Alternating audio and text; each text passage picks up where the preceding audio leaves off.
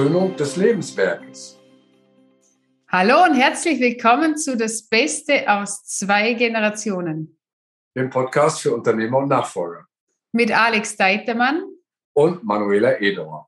Schön, dass du wieder dabei bist und reinhörst. Heute zu einem wieder spannenden Thema, was der Alex mitgebracht hat, und zwar Mythos, der Übergabemythos Krönung des Lebenswerkes. Alex, was genau meinst du damit mit dem Übergabemythos? Ja, es wird ja immer von der Krönung des Lebenswerkes gesprochen, wenn es um die Übergabe eines Unternehmens geht. Und äh, ich habe das mal einfach in Frage gestellt. Um, warum heißt das eigentlich Krönung äh, des Lebenswerkes? Wieso heißt es Krönung des Lebenswerkes? Ja, ich glaube, dass es sehr anspruchsvoll ist. Und äh, die Krönung hat ja sowas wie ähm, etwas Königliches, weil nur wer König ist, bekommt eine Krone und die Krönung des Lebenswerkes heißt im Prinzip, dass es ein königlicher Anspruch ist. Also wir reden hier schon über sowas wie Champions League im Fußball oder auch Formel 1 im, äh, im Motorsport. Ja, ist es jetzt das Anfang oder das Ende? Ja, das ist wirklich eine, eine tolle Frage, Manuela, die auch gar nicht in unserem vorbereiteten Skript steht um, ähm, und eigentlich eher am Ende kommt. Aber ich steige mal direkt darauf ein. Um, ähm, natürlich ist eine vollendete, erfolgreiche Übergabe ein Ergebnis, also das Ende eines Übergabeprozesses. Aber, und jetzt kommen wir eigentlich schon fast zur Quintessenz, wir können das vielleicht heute drastisch abkürzen, um, die Übergabe fängt nicht erst mit 55 oder 60 oder 65 an, also aus Sicht des Alters des äh, Unternehmensinhabers, sondern sie fängt viel, viel früher an. Und sie ist eine Daueraufgabe und insofern ist die Übergabe selbst ein Lebenswerk. Also nicht die Entwicklung des Unternehmens, das auch, aber es ist alles nichts, wenn am Ende die Firma nicht übergeben wird und wieder stirbt, sondern das, die Übergabe ist im Prinzip der Endpunkt, das Ergebnis einer ja, lebenslangen Arbeit oder zumindest eine Generation, 25, 30 Jahre, die sowohl die Entwicklung des Unternehmens als auch die Vorbereitung und Durchführung und Vollendung der Übergabe umfasst. Das bedeutet dann, die Krone braucht sie am Anfang dann schon? Es ist ja so, dass wenn ein, nehmen wir mal das Königsreich, wenn ein Nachfolger geboren wird, der Prinz, heute ist ja Gott sei Dank so, dass es inzwischen auch Königinnen gibt. Die prominenteste ist ja unsere Elisabeth in äh, England, die jetzt keine Ahnung schon 60 Jahre äh, mit der Krone rummarschiert. Aber wenn ein Nachfolger oder eine Nachfolgerin geboren wird, ist es ja der Prinz oder die, oder die Prinzessin und die Krone ist schon sichtbar und sie wird in den Königshäusern ja aus meiner Sicht leider häufig erst übergeben mit dem Tod des amtierenden Regenten. Und wir kennen ja den Schlachtruf alle, ähm, der König ist tot, es lebe der König. Und insofern ist die Krone auch für den Nachfolger schon lange sichtbar, bevor er sie aufgesetzt bekommt. Mhm. Und was gibt es jetzt? Also jetzt ging es ja darum, die Krone ist schon sichtbar für den Neuen und der Alte, also der Senior, hat ja die Krone auch noch auf. Mhm. Und wa was ist jetzt wichtig, damit der, der Junior, der Nachfolger oder die Nachfolgerin auch wirklich die Krone aufbehalten will und nicht, wenn wir jetzt schauen, wie im Königsreich, äh, wenn wir da über den Teich schauen, äh, es Riesenkonflikte gibt und äh, ein Familiendrama. Was ist jetzt wichtig, damit für die nächste Generation das überhaupt interessant ist? Ja, also um das Bild mit dem, äh, mit dem Mythos nochmal kurz rund zu machen, ich bin der Überzeugung, dass ein gelungener Generationswechsel tatsächlich ein sehr hoher Anspruch und auch eine sehr große Leistung ist aus Sicht eines Unternehmers oder von mir aus auch aus Sicht eines Königs, wenn er auch schon zu Lebzeiten das Zepter übergibt, weil das eine lange Vorbereitung braucht. Und der wesentliche Punkt ist zu verstehen, aus meiner Erfahrung, dass so eine Übergabe, so eine, eine Krönung des Nachfolgers nicht erst anfängt, wenn sie dann praktisch stattfindet oder kurz vorher, sondern ein langer Prozess ist, wo der Nachfolger schon vorbereitet wird. Und wenn wir jetzt mal auf unseren Kontext gehen, auf Familienunternehmen bedeutet das, dass die potenziellen ersten Nachfolger natürlich die eigenen Kinder sind. Mhm. Und ob sie jetzt ins Unternehmen reinwachsen oder nicht, hängt aus meiner Überzeugung zu über 80 Prozent, wenn nicht 90, 99 Prozent von der Art und Weise ab, wie der Unternehmer, der Inhaber, der Familienvater seine Kinder behandelt in Bezug aufs Unternehmen. Okay, wenn du sagst in Bezug aufs Unternehmen, das ja bei den meisten Familien ist das Unternehmen ja ein Teil der Familie. Also das ist wie ein Kind, das auch noch mit am Tisch sitzt. Genau. Und vielleicht auch das, wo am meisten Aufmerksamkeit bekommt. Ja, das Unternehmen sitzt immer mit am Tisch. Und der Vater kommt nach Hause zum Abendessen zum Beispiel, wenn er denn zum Abendessen zu Hause ist. Und es wird natürlich auch über die Firma gesprochen. Und da geht es genau los. Wie spricht der Vater, der Unternehmer, über die Firma? Ähm, lässt er Dampf ab? Benutzt er die Familie als emotionalen Mülleimer? Ähm, erzählt er die negativen Geschichten, dass ein Mitarbeiter gerade wieder gekündigt hat oder krank ist, ein Auftrag verschoben, Kunde nicht bezahlt hat. Diese ganzen täglichen Probleme trägt er die alle mit nach Hause oder spricht er bewusst auch über die guten Dinge, spricht auch über die Herausforderungen, aber eben nicht so, dass es erschreckend ist für die Kinder und Drama bedeutet und entsprechend mhm. negativ behaftet ist, sondern sagt, ja, wir haben da wieder eine Herausforderung, da ist gerade ein Mitarbeiter nicht äh, da, aber die Mitarbeiter haben das gut untereinander gelöst, indem sie selber überlegt haben, wer kann jetzt kurzfristig die Arbeit auffangen und das ist ganz toll geregelt worden. Als simples Beispiel. Das ist ein völliger Gegensatz. Das eine ist, ist schwarz und dunkel und negativ und das andere ist weiß und hell und eben, eben positiv. Und so ist das Gefühl, dass die Kinder bei vielen, vielen, vielen Gesprächen bekommen, entweder ähm, negativ und die Firma ist immer am Tisch und ist immer problembehaftet oder sie ist interessant, sie ist positiv und dementsprechend wird sie auch für die Kinder interessant. Mhm. Und was, was rätst du da? Was, was, sollte man an, was sollte man so einem Tisch beachten? Das erste ist, sich bewusst zu sein, dass die Firma immer mit am Tisch sitzt, also auch die Kinder zwischen den Zeilen ganz, ganz viel lernen über das Unternehmen ob man will oder nicht. Das ist einfach so. Kinder haben riesengroße Antennen, die nehmen jede kleine Stimmung, jede Emotion auf und der Inhaber, der Unternehmer, der Familienvater, aber auch seine Frau, die Mutter der Kinder oder Unternehmerin muss sich bewusst sein, dass alles, was sie tun, letztlich Einfluss hat auf die Kinder und damit auch auf die Nachfolge 10, 20, 25 Jahre später. Und wenn du jetzt schaust, also ja bei ganz vielen, ja, der Papa kommt heute wieder etwas später und da gibt es noch eine Sitzung und das ging doch wieder länger und ja, nächstes Wochenende wird es bestimmt was.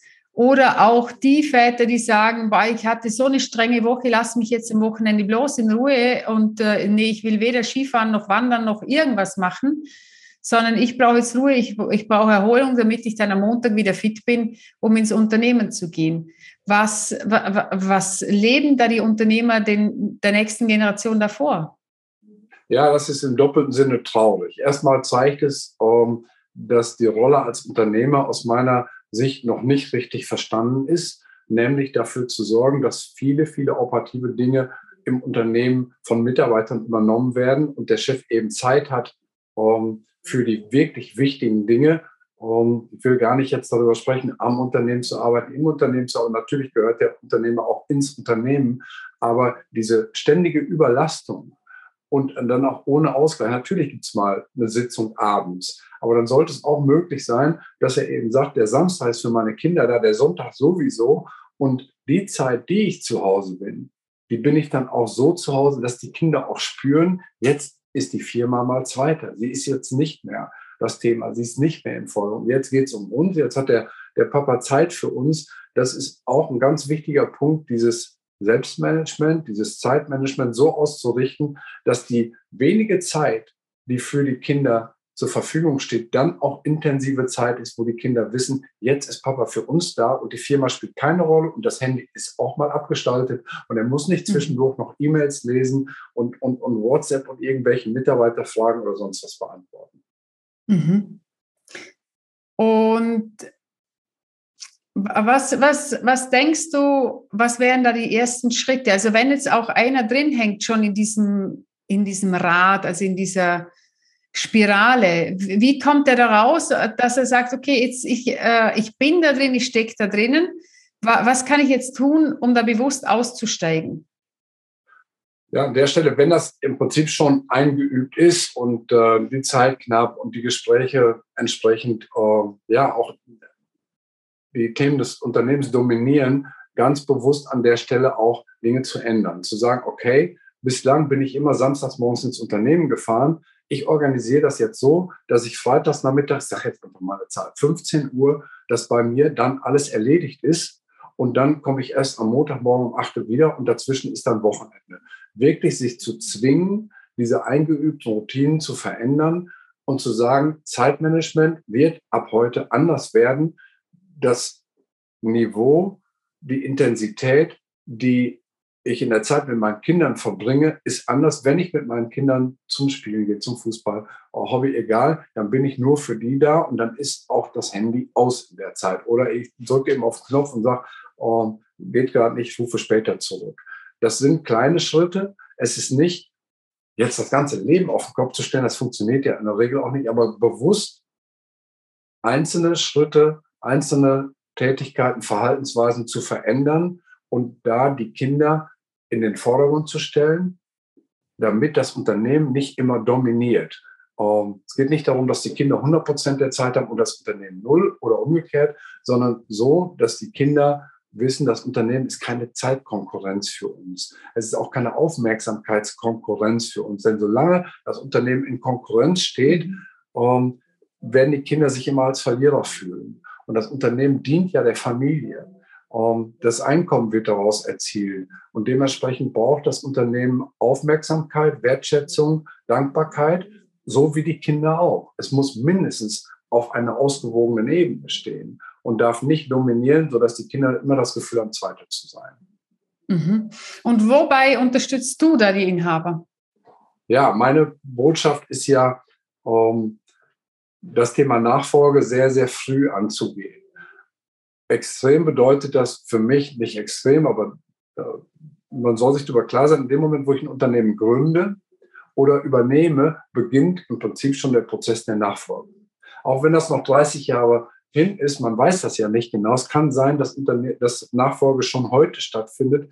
Mein klassisches Beispiel, eine oder andere hat schon gehört, ist der LKW und das Auto. Wenn der LKW heute stärker ist als mein Auto, ich komme morgen nicht ins Unternehmen, muss ich meine Nachfolge geregelt haben. Ich muss dafür Sorge getragen haben, dass Menschen äh, Überweisungen tätigen können, Unterschriften tätigen können, Entscheidungen treffen können, ohne dass ich physikalisch auch präsent bin. Und deswegen ist es im Prinzip genau wie eine Unternehmensentwicklung über 20, 25, 30 Jahre auch so, dass die Nachfolge in der gleichen Zeit eben auch reifen muss und ich zu jeder Zeit in der Lage sein muss, das Unternehmen zu übergeben als Inhaber. Und das ist vielen nicht klar. Viele denken, naja, es hat noch Zeit, bin ja noch jung, bin jetzt 40 und vor 55 oder 60 brauche ich mich da gar nicht drum mhm. zu kümmern. Und ich weiß selber, wie das ist. Ich war ja selber in der Rolle und ich habe auch mit 55, 56, 57 dieses Thema weggeblockt. Ich habe es einfach ausgeblendet. Ich bin da nicht rangegangen. Erst dann, um, ähm, als mir bewusst wurde, ich habe hier eine Verantwortung und ich angefangen bin mit Testament, Patientenverfügung,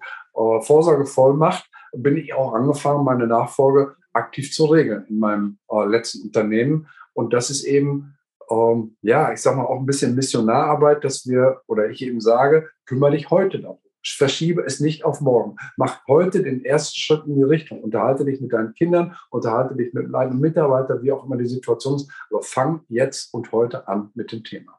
Mhm. Super, danke. Ja, und ich möchte gerne noch ein, ein, oder ich möchte, ich gebe einen Impuls jetzt noch an die Nachfolge mit. Also wenn du auch das Gefühl hast, da sitzt immer noch ein Kind mit am Tisch und das ist das Kind, das am meisten Aufmerksamkeit bekommt. Und wenn du jetzt in das Familienunternehmen einsteigst und dann wird das so in deinem Leben werden, nein, das muss es nicht.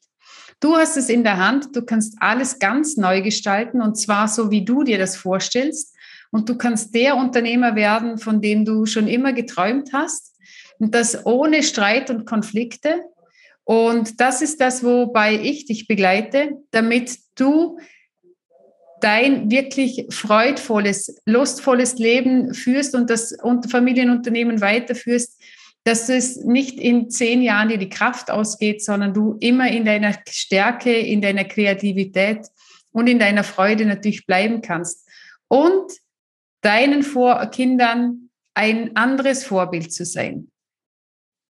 Danke, Manuela. Ähm, ich greife das gerne auf. Und das ist natürlich auch meine Mission, Unternehmern zu zeigen, wie sie einen Nachfolgeprozess, einen Generationswechsel wirklich als Königsdisziplin gestalten können und wie sie, egal mit welchem Alter, mit 55, 60 oder von mir aus auch 75, dann das Unternehmen so übergeben, dass sie wirklich sagen, ja, das ist königlich. Ich spiele hier in der Champions League und es ist tatsächlich die Gründung eines Lebenswerkes. Das ist nicht einfach. Die meisten Männer haben, oder auch Unternehmer, meistens sind das ja Männer, haben wenig Erfahrung damit.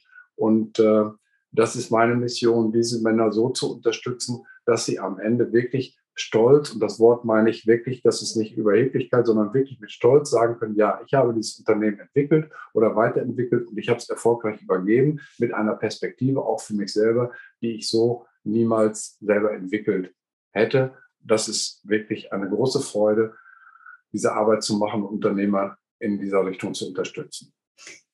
Ja, und wenn du jetzt Lust hast, mit Alex oder mir zu quatschen, einfach mal ganz unverbindlich ein Gespräch mit bei einer Tasse Kaffee, dann hast du unter den, also unter unserem Beitrag äh, ist der Link von uns.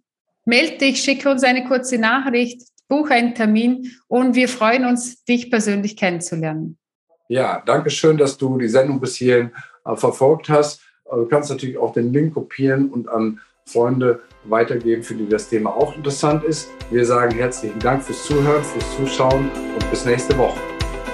Danke und tschüss. Servus.